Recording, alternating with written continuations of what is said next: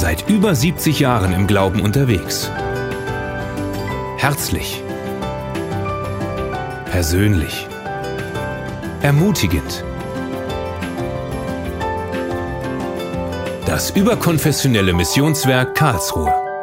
Voller Freude am Leben. Wir erleben das, dass wir manchmal glücklich sind.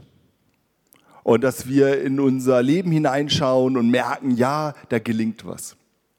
Und es ist schön und dafür können wir dankbar sein oder auch für so einen Morgen wie heute, wo aus unterschiedlichen Gemeinden, Kirchen, Werken Menschen zusammenkommen, die alle vereint sind in diesem einen Christus.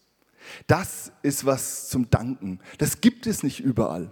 Dass man sich frei treffen kann, dass man Gott loben kann, das ist wirklich was Besonderes. Und ich freue mich wirklich aus ganzem Herzen, dass wir heute hier in Karlsruhe das auch als Zeichen für diesen Christus erleben können, dass wir teilhaben können daran, dass wir Teil am Leib Christi sind und dass der hier sichtbar wird in Karlsruhe und heute und natürlich dann auch morgen und die nächsten Wochen und Monate ganz konkret durch euch und durch eure Gemeinden. Und ein Auftrag, den Gott uns da mitgibt, ist Frieden zu stiften. Frieden stiften, Frieden erhalten. Das ist das Thema heute. Und das ist nicht irgendwie eine Kirsche auf der Sahnetorte des Glaubens. Das ist nicht eine Option, die wir eventuell noch machen können, wenn wir fertig sind mit Worship, so toll ich das finde. Nein, hier geht es um einen elementaren Auftrag Gottes an uns Menschen und es geht um ein zentrales Thema des Alten und Neuen Testamentes. Und wenn ich sagen würde, jawohl, ich würde jetzt mal systematisch über Frieden predigen, dann müssten wir alle noch zwei Wochen Ferien nehmen. Weil ähm, es gibt so viele hunderte, tausende Verse in der Bibel, die das behandeln, dass es auch heute Morgen nur einen kleinen Ausschnitt darüber geben kann. Und natürlich ist uns das klar. Und wir haben das auch vielleicht noch so im Hintergrund. Wir kommen ja gerade von Weihnachten. Was haben wir denn Weihnachten gefeiert? Der Friedefürst ist geboren. Christus, der Friedefürst. Ehre sei Gott und Friede auf Erden, haben wir gehört in Lukas 1. Christus ist gekommen und er möchte das Friedensreich hier auf Erden aufbauen. Und Maria hat das schon, wo der kleine Jesus in ihrem Bauch war, gesungen. Er stößt die Gewaltigen vom Thron und erhebt die Niedrigen. Die Hungrigen füllt er mit Gütern und lässt die Reichen leer ausgehen. Christus ist gekommen, um Frieden zu stiften. Christus ist gekommen, um Frieden zu bringen hier auf der Erde. Frieden in uns, für uns im Einzelnen, für unsere Gemeinschaft, in der wir leben, aber auch in die gesellschaftlichen Situationen, in denen wir sind oder die wir auch wahrnehmen. Und das ist nötig. Und das brauchen wir. Es ist eine große Sehnsucht da heute nach Frieden. Warum? Weil wir leben in einer gefallenen Welt. Das Internationale Institut in Heidelberg für Konfliktforschung, wenn man da auf die Homepage geht, dann stellt man fest, dass wir momentan auf der Welt 20 Kriege haben und 385 kriegerische Konflikte. Wir leben in einer Welt von Mord, Hunger, Terror, Vertreibung. Wir leben in einer Welt, in der vieles nicht gut läuft. Es werden Friedensstifter gebraucht. Aber auch in unserem Leben, in unserer Ehe, in unseren Familien läuft es nicht immer nur nach dem Frieden Gottes. Jede zweite Ehe in Deutschland ist geschieden. Viele Leute fallen trotz Wohlstand an den gesellschaftlichen Rand der Gesellschaft. Und selbst wir Christen feiern nicht nur so wie heute in Karlsruhe wunderbar ein Fest, sondern selbst wir streiten oft über unwichtige Dinge und es hat mal jemand so schön gesagt, die Christen sind die einzige Armee, die sich manchmal selbst in den Rücken schießt. Und genau in diese Situation kommt Christus hinein, kommt Christus als der Friedensstifter und gibt uns seinen Auftrag und sagt, ihr seid berufen, mir nachzufolgen, Frieden zu stiften auf dieser Welt. Und diesen Frieden, das ist eine Vision Gottes für diese Welt. Und ich möchte das ein bisschen an einem Beispiel aus dem Alten Testament und aus dem Neuen Testament jetzt skizzieren und dann fragen, was bedeutet das denn für uns? Nämlich das Wort Frieden, das kennen im Alten Testament, im Hebräischen, glaube ich, fast alle hier. Shalom. Haben alle schon mal gehört, Shalom, Friede sei mit dir, dieser Gruß. Aber dieser Gruß, der ist viel tiefer, ist ein Konzept, das, das Gott den Menschen gegeben hat. Nämlich Shalom heißt nicht nur Friede sei mit dir, sondern heißt eigentlich, schulde ich dir etwas? Ist etwas zwischen uns nicht in Ordnung? Ist da etwas, was wiederhergestellt werden muss? Ist da eine Ungerechtigkeit da? Und wenn das so ist, dann soll das ausgeräumt werden. Erst dann können wir und sollen wir miteinander weiterleben. Die, wenn die Gemeinschaft gestört ist, dann sagt Gott, muss die Gemeinschaft wiederhergestellt werden. Und dieses Konzept, diese Vision von Shalom, die gilt für alle vier Ebenen unseres Lebens im Alten Testament. Von Gott zu mir persönlich, von mir zu mir selbst, der Frieden mit mir, der Frieden dann zu den Menschen um mich herum und der gesellschaftliche Frieden bis in die Natur hinein. Und dieses Konzept von Shalom, dieses Friedenskonzept Gottes war im mosaischen Gesetz tief verankert in der Tora, hinein in das Alltagsleben der Juden im Alten Testament. Das ging ein Gesetz, wie man erntet, wie die am Rande stehenden Witwen und Waisen so eine Art Sozialversicherung bekommen haben. Das ging bis in die Natur, dass alle sieben Jahre die Äcker brach lagen, dass alle sieben Jahre die Sklaven freigelassen wurden, damit sie eine neue Chance haben zum Leben, dass sie Frieden finden. Ja, es ging bis dahin, dass die Grundstücke alle 50 Jahre zurückgegangen sind an den ursprünglichen Besitzer.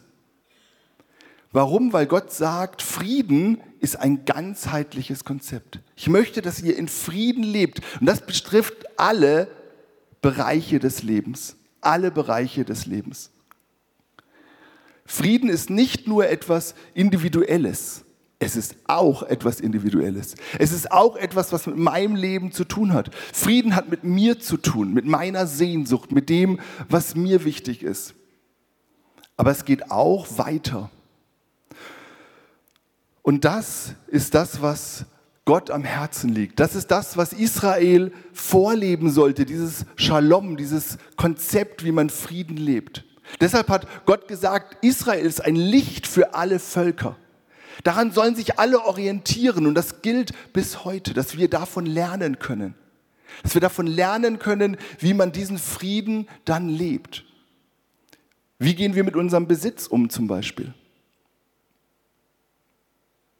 Wenn Gott sagt, die Erde gehört mir und alles, was da drin ist, und ich leihe es euch und ihr sollt es bebauen und verwalten und ihr sollt dafür da sein, aber es ist nicht euers.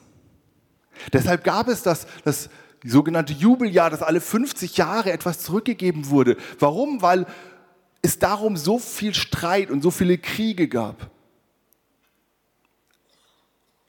Dieses Jubeljahr, was da beschrieben wird, wird man heute vielleicht eine Kapitalismusbremse nennen. Da hätten wir das, was wir 2008, 2009 erlebt haben mit der Bankenkrise, vielleicht gar nicht so erlebt.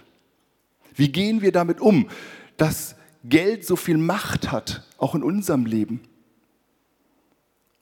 Sagen wir nein, das, was uns, was wir verdienen, das gehört Gott? Und wir haben ja so eine Art Notordnung mit dem Zehnten, wir sagen, okay, daran kann man sich orientieren. Aber ich glaube, das ist so eine Art Notordnung. Ich glaube, es geht eigentlich darum, dass wir so leben, als wenn alles, was wir besitzen, Gott gehört und wir so leben, dass es ihn ehrt, bis in alle Kleinigkeiten. Aber jetzt ist es so, dass wir alle in einer gefallenen Welt leben. Und dass diese Sehnsucht nach Frieden tief in uns ist. Aber dass wir sehen, dass es bei uns oft nicht funktioniert und dass wir das sehen bis in die großen Konflikte, die wir gerade weltweit haben, in Syrien, Sudan, Ukraine, dass wir Menschen in diesen verschiedenen Beziehungsebenen Ebenen gefallen sind. Und dass wir immer wieder diese Erneuerung brauchen. Und ehrlich gesagt bin ich da manchmal ganz hoffnungslos. Wenn ich sehe, wie sich alles entwickelt, manchmal bin ich hoffnungslos, wenn ich in mein eigenes Leben schaue und manchmal bin ich hoffnungslos, wenn ich sehe, dass in Syrien dieser Krieg einfach nicht aufhört. Und wenn ich sehe, dass die Leute vor ihren zerstörten Häusern sind. Und ich frage mich, wie soll da jemals Frieden einkehren? Kann ich das? Nein. Und das ist, glaube ich, jetzt das Entscheidende. Wir sind Friedensstifter, aber wir bringen nicht den Frieden. Wir sind nicht verantwortlich für den Frieden in dieser Welt, sondern Christus ist der, der den Frieden bringt. Er ist der, der angekündigt wird im Alten Testament. Er ist der, der im Shalom schon angekündigt und beschrieben wird. Und er kommt dann auf diese Erde und er ist der Friedensstifter. Und wir sind diejenigen, die diesem Frieden nachjagen, die diesem Frieden nachgehen. Das ist die Jahreslosung. Jagt dem Frieden nach. Geht Christus hinterher. Seid Teil von ihm. Warum? Weil er der ist, der was verändern kann. Nicht wir. Wenn es auf uns ankäme, ich weiß nicht, wie das Selbstbewusstsein hier ist. Ja, die Partner sind ja schon so selbstbewusste Leute. Ne? Aber es kommt nicht auf uns drauf an. Und das ist entlastend. Es geht nicht um deine Stärke. Es geht nicht mal um deine Begabung. Es geht um Gottes Frieden. Er ist der, der Frieden bringt. Er ist der, der Christus gebracht hat. Und Christus ist auf diese Erde gekommen und Paulus schreibt, Christus ist unser Friede. Und er beschreibt das Evangelium des Friedens in Christus, dass er kommt. Und das zeigt sich am Kreuz, wo die horizontale, die Beziehung zwischen Gott und den Menschen neu hergestellt wird. Horizontale, falsch, vertikal. Und horizontal zwischen uns Menschen. Und am Kreuz kommt das zusammen, beides. Und dort ist der Ort des Friedens. Dort wurde Gewalt durch Gewaltlosigkeit überwunden. Ist uns das einfach, ist uns das eigentlich noch klar? In einer Welt, wo schon ähm, in den Zeichentrickserien bis zu James Bond immer Gewalt mit Gewalt gelöst wird, kommt Christus in diese Welt und sagt, nein, ich bringe Frieden durch Gewaltlosigkeit. Ich bringe Frieden durch Gewaltlosigkeit. Und das zeigt sich, wie ihr lebt. Und dem dürft ihr nachfolgen. Am Kreuz wird diese Gewalt dieser Welt überwunden. Dort wird eine neue Qualität von Frieden gestiftet für diese Welt. Und die möchte ich euch schenken, das ist der Friede mit einer neuen Qualität für eure Beziehungen. Das ist ein Friede, der heilt da, wo Wunden geschlagen sind, in unseren Beziehungen. Da, wo wir lügen, da, wo wir betrügen, da, wo wir betrogen werden, da, wo wir verletzt sind. Da, wo Gemeinschaft in unseren Städten und Dörfern nicht mehr funktioniert. Da, wo Leute in Einsamkeit sterben. Über 100.000 Leute sind letztes Jahr gestorben und keiner hat es gemerkt.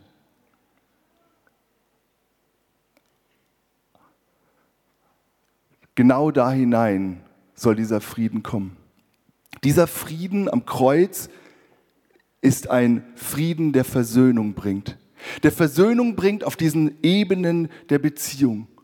Und Jesus nimmt diese Ebenen des Shalom auf und führt sie weiter in die Versöhnung unseres Lebens, sowohl individuell als auch strukturell, da wo wir sind und leben. In unserer Arbeitsstelle, in unserer Familie, in unserem Stadtteil. Wen sehen wir da? Wen sehen wir da, wenn wir einkaufen gehen? Wen sehen wir da an unserer Arbeitsstelle? Da sind wir hineinberufen, den Frieden Gottes hineinzubringen. Und das zeigt sich ganz praktisch, wie wir die Leute ansehen. Frieden ist eine Haltung, mit der wir Menschen begegnen. Frieden ist nicht nur eine Aktion, Frieden ist eine Haltung. Und dieser Frieden ist größer, Paulus schreibt, und höher als alle unsere Vernunft und Möglichkeiten. Da, wo wir nicht mehr weitersehen, da, wo wir vielleicht auch an Unversöhnlichkeit scheitern, da, wo wir sehen, wo gesellschaftliche Defizite so da sind, dass Leute wirklich leiden und verloren gehen, genau da hinein spricht Christus, mein Friede ist höher als all deine Vorstellungskraft ist höher als all deine Vernunft, ist höher als alles, was du kannst.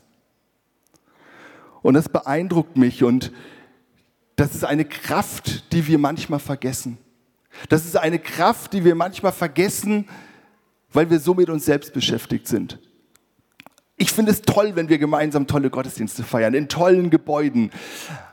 Aber ich glaube, wir dürfen nicht vergessen, dass wir hinausgerufen sind zu den Menschen, dass wir ihre Hoffnung sind, dass wir die Hoffnung sind für die Menschen, weil durch uns möchte Christus ihnen begegnen und Frieden und Versöhnung bringen. Und das beginnt damit, wie ich den Leuten begegne. Das eines der für mich schönsten Momente war letztes Jahr, wo mein Nachbar, ein Alt-68er Sozialarbeiter, der immer sagt, lieber Tobi, ich finde, du bist echt eigentlich ganz normal. Aber dass du an Gott glaubst, das werde ich nie verstehen. Aber wir verstehen uns so ganz gut. Er ist ein toller Typ. Aber über den Glauben, da will er nichts zu tun haben. Aber letztes Jahr hat er geklingelt und kam bei uns vorbei und sagt, Tobi, ähm, Kannst du für mich beten? Ich habe Krebs und werde nächste Woche operiert. Da beginnt Friedensarbeit. Dass Menschen Vertrauen fassen, dass Menschen da, wo sie das spüren, dass, dass sie diesen Frieden nicht haben, dass sie eine Sehnsucht haben, dass wir da mit ihnen ins Gespräch kommen, dass wir da für sie da sind. Dass wir glauben, dass der Friede Gottes eine Kraft ist, die Menschen und Verhältnisse verändern kann. Glauben wir das noch? Dass Gott hier in Karlsruhe, in den verschiedenen Stadtteilen sichtbar wird? Dass die Menschen erkennen und sagen, jawohl, wofür steht denn die Gemeinde XY? Wofür steht sie denn? Wenn man eine Umfrage macht, wofür steht sie? Dafür, dass sie Frieden stiftet, dass sie für die Menschen da ist, dass sie die Nöte sieht. Ja, das ist doch das Entscheidende. In unseren Transformationsstudien ist das im ersten Modul immer die erste Frage. Da müssen die Studierenden, werden sie rausgeschickt und müssen dann eine Umfrage machen. Eine Umfrage, für was steht Ihre Gemeinde in Ihrem Stadtteil? Dann klingeln sie bei den Leuten und fragen, hallo, ich bin der so und so, ich bin für die ähm, freie Gemeinde XY da. Kennen Sie die? Für was steht die denn? Und das Erschütternde ist gar nicht, dass die Leute sagen, ah, die ist aber ganz schlimm. Nein, es ist viel schlimmer. Die kennen die Gemeinde gar nicht. Es ist einfach gleichgültig. Ach, die ist drei Häuser weiter, wusste ich gar nicht. Für was wollen wir stehen als Christinnen und Christen, als Kirchen und Gemeinden, als Werke? Die Bibel sagt, wir sollen stehen als Friedensstifter, als Versöhner, der das Shalom Gottes lebt. Ich möchte aus dem zweiten Korintherbrief vorlesen. Paulus Kapitel 5, der schreibt uns, das alles ist Gottes Werk. Er hat uns durch Christus mit sich selbst versöhnt und hat uns den Dienst der Versöhnung übertragen. Weil wir das erlebt haben, dass Christus uns angenommen hat, können wir das jetzt weitertragen. Er hat es uns gegeben. Nicht, weil wir den Frieden schaffen müssen. Nein, das hat Christus gemacht. Aber wir dürfen ihn weitertragen in Wort und Tat, in unserem Alltag hinein zu den Leuten. Ja, in der Person von Christus hat Gott die Welt mit sich versöhnt, sodass er den Menschen ihre Verfehlungen nicht anrechnet. Und er hat uns die Aufgabe anvertraut, diese Versöhnungsbotschaft zu verkünden.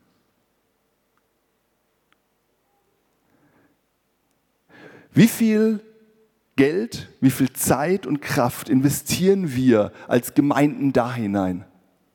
Ich mache immer so Gemeindeberatungen und letztens wollte eine Gemeinde, hat mich angefragt für so einen Gemeindeprozess. Und ähm, dann habe ich gesagt, die sollen mir aufschlüsseln, wie viel Geld nach innen geht und nach außen. Wie viel Zeit die Pastoren nach innen verwenden und nach außen. Und ungefähr 85 Prozent war nach innen und 15 Prozent nach außen. Und dann habe ich gesagt, okay, was ist denn das Ziel? 50-50? Und da war es ganz ruhig. Was ist unser Ziel? Für was sind wir da? Weshalb gibt es uns als Christinnen und Christen persönlich und als Gemeinden hier in Karlsruhe? Gott hat euch berufen, seine Versöhnungsbotschaft zu leben. Nicht, weil ihr so toll seid, nicht, weil ihr die schönsten Gemeindehäuser habt, nicht, weil wir den besten Lobpreis haben. Nein, weil ihr versöhnt worden seid, weil ihr Vergebung erlebt habt, weil ihr gebrochen seid, nicht weil alles so gut ist. Wir sind nicht die besseren Menschen, wir sind die, die besser dran sind, weil wir erlebt haben, dass Christus unseren, unser Friede ist. Das ist das Entscheidende. Und glauben wir das noch? Glauben wir das noch, dass er die Kraft hat, wirklich zu verändern? Ich bin da manchmal, ich bin da manchmal wirklich herausgefordert. Und Christus, diese Friedensbotschaft, die ist aber ansteckend. Die ist aber ansteckend, da funktioniert was. Und mir ging es so, dass, dass gerade in dieser Jahreslosung ich, ich am Zweifeln war und dachte, kann das wirklich sein, dass dieser Friede, dass dieser Friede diese Kraft hat, was zu verändern? Und in diesem Zweifel habe ich ein Bild gesehen. Und dieses Bild ist von einem syrischen Flüchtling, und vielleicht kann man das mal kurz einspielen, der heißt Gazaf Asaf. Und der hat alles verloren, was er hat. Er hat alles verloren in Syrien und ist geflüchtet und ist nach Deutschland gekommen und wohnt jetzt in Bochum. Und ich habe mit ihm gesprochen und er malt und er malt sozusagen therapeutisch. Er ist kein Künstler, sondern er malt einfach das, was in ihm ist. Und dieses Bild, als ich das gesehen habe, da hat es mein Herz tief berührt. Weil all das, was ich auch jetzt versucht habe, euch zu sagen, in diesem Bild steckt. Die Friedenstaube ist der, ist der Frieden Christi.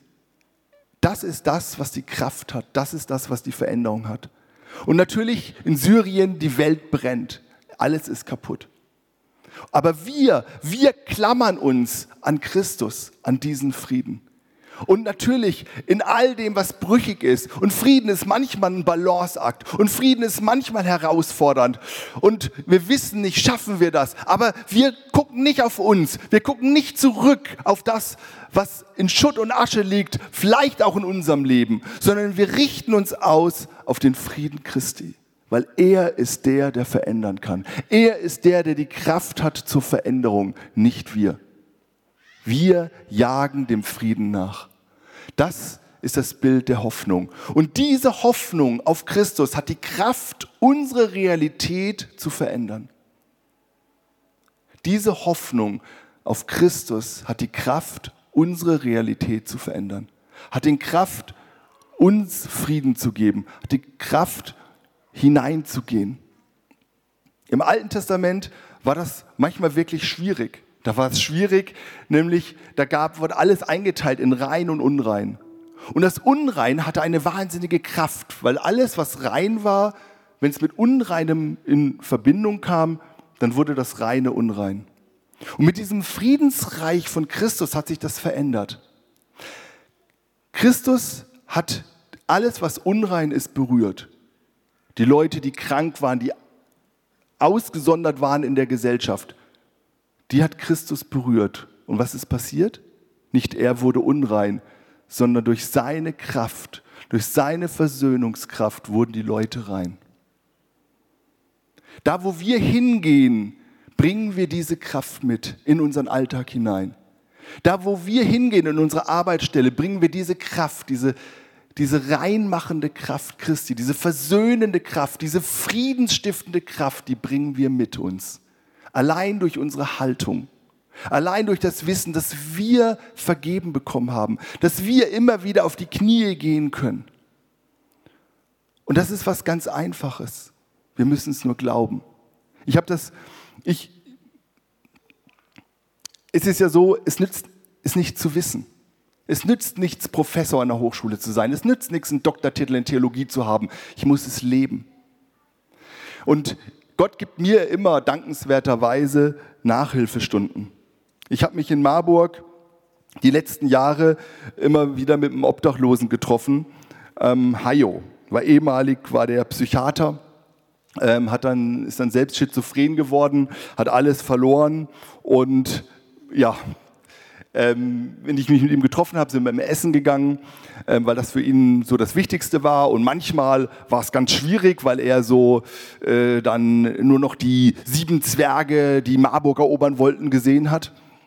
Und manchmal war er völlig klar und wir konnten richtig reden.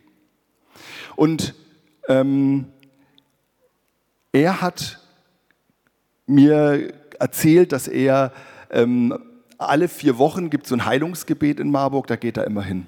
Und er war ungefähr Mitte 70 und hat ungefähr alle Krankheiten gehabt, die man sich nur so vorstellen kann, körperlich und psychisch. Und irgendwann habe ich zu ihm gesagt, Hajo, ehrlich gesagt, warum gehst du zu diesem Heilungsgebet? Das bringt doch gar nichts. Und er guckt mich an und sagt, Tobias, du hast vieles nicht verstanden. Ich bin ein Outlaw. Ich bin unberührbar hier in Marburg. Aber einmal im Monat, da gehe ich in dieses Heilungsgebet. Nicht, weil ich denke, ich werde körperlich geheilt, sondern weil zwei, drei Leute 15, 20 Minuten die Hände auf mich legen und mich berühren und ich dort einen Frieden spüre, den ich sonst nicht bekomme. Das Leben auf der Straße ist hart, aber einmal im Monat lasse ich mich berühren. Lasse ich mich berühren von Gott. Und das gibt mir so viel innere Stärke und so viel inneren Frieden, dass ich damit wieder vier Wochen leben kann. Und der Professor hat sich geschämt sich geschämt dafür, dass er so wenig verstanden hat von Gottes Kraft. Mit Menschen essen, sich selbst berühren lassen wieder von Jesus, diese Berührungen weitergeben zu unseren Nachbarn, auf unseren Arbeitsplätzen, da wo wir sind, zu sagen, hier bin ich. Leite, stärke, berühre du mich, Christus. Ich will deine Botschaft leben. Ich möchte deine Friedensstifterin, dein Friedensstifter sein. Brauche du mich mit dem, was ich bin, in aller Zerbrochenheit, in allen Zweifeln, in all dem, was ich nicht kann. Ich möchte dir nachjagen. Ich möchte deinen Frieden leben in Wort und Tat. Und das gilt auch für uns als Gemeinden. Die Gemeinden hier in Karlsruhe sind das sichtbare Zeichen für den Frieden Gottes über die Gemeinden, da gibt es diese heilende Kraft Christi hinein in den Stadtteil. Wofür sind wir da? Und das wünsche ich mir, dass wir das immer wieder neu erleben. In all dem, was schwierig ist. In aller Zerbrochenheit. In all dem, was an Zerrissenheit dieses Bild auch symbolisiert. Dass wir merken, ja, wir sind nicht im Himmel hier. Nicht mal in Karlsruhe. Nicht mal hier heute in dieser Kathedrale. Aber wir können gemeinsam die Melodie des Himmels heute schon singen. Das ist die Hoffnung, die unsere Realität verändert. Das ist die Hoffnung, die Friedenszeichen setzt in uns und um uns. Die Herzen und Verhältnisse verändert. Und auf diese Hoffnung hin möchte ich mich ausrichten. Auf diese Hoffnung hin wollen wir diesen Gott anbeten. Wollen wir Fürbitter sein für diese Stadt, weil in der Fürbitte tatsächlich Menschen verändert werden, Gesellschaft verändert wird, weil in der Fürbitte wir zusammenkommen und den Arm Gottes bewegen, weil er der Friedensstifter ist für uns und für die Menschen um uns herum. Das ist der, der Frieden stiftet. Das ist den, den wir anbeten. Und das wollen wir jetzt tun und ich möchte mit einem Gebet beginnen. Und du traust uns zu, dass wir das leben, dass wir immer wieder das als erster annehmen dürfen, Versöhnung und Frieden für uns selbst. Dass du Beziehungen, die kaputt sind, wiederherstellst, weil es deine Kraft ist.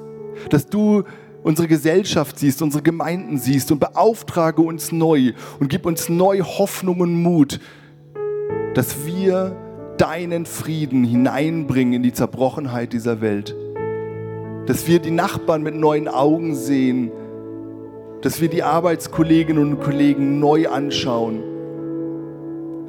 und dass wir den Mut haben, deinen Frieden zu leben.